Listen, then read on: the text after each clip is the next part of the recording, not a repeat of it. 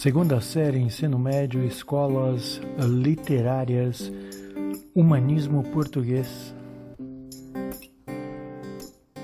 Alô, estudantes paulistas, espero que estejam saudáveis e tranquilos.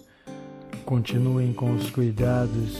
A situação é séria, perigosa e o perigo é real.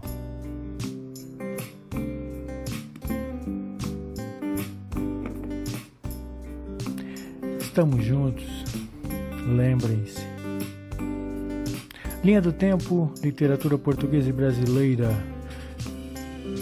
Viu que a literatura brasileira começa a partir de 1500? Sabia não? 1500. Motivo? O Brasil foi oficialmente descoberto a partir de 1500. Antes não havia literatura, nem havia Brasil século XVI. O humanismo é um movimento literário de transição entre o movimento anterior trovadorismo, que nós já estudamos, e o classicismo, que nós iremos estudar na sequência. E marcou o fim da Idade Média e início da Idade Moderna na Europa. Humanismo. Essa é a escola literária do momento. O foco do humanismo era o homem, obviamente. O homem como centro de tudo. As produções em prosa e verso valorizaram como o ser principal acima de Deus e da religião, e as transformações conquistariam o mundo. O homem conquistaria o mundo. Portanto, não mais importante que a religião, mais importante que o divino no humanismo. Características principais do humanismo.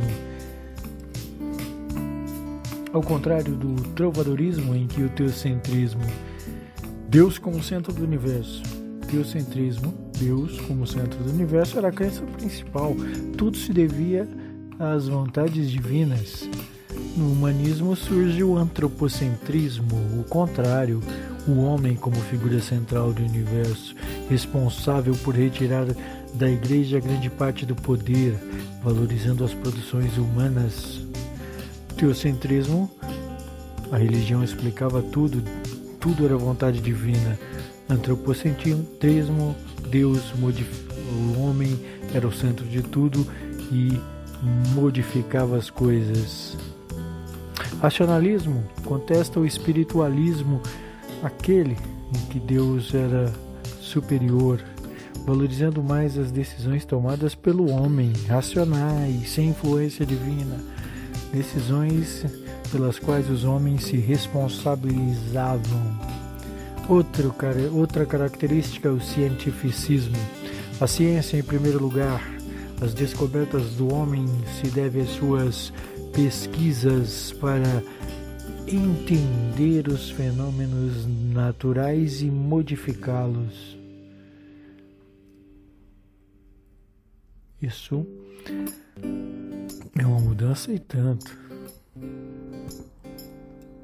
Outra característica, anti característica é a antiguidade clássica. Os autores do humanismo se inspiravam nos autores gregos e romanos, tanto na literatura e mitologia.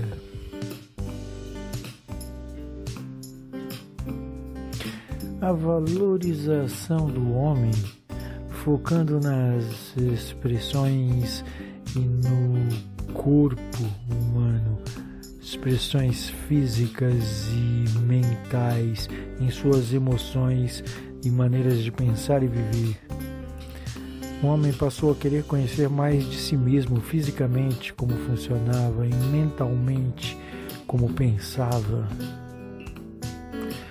Eis uma foto do homem vitruviano de Leonardo da Vinci que representa a perfeição e a beleza como ideal.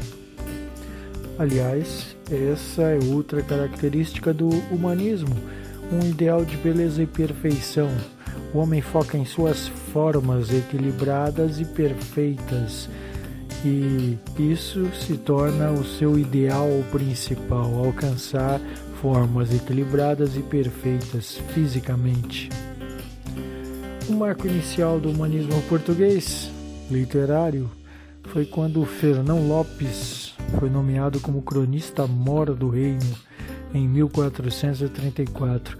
E esse movimento dura até 1527 em Portugal, com a chegada do poeta Sá de Miranda da Itália, quando começa o classicismo. Isso é outro papo.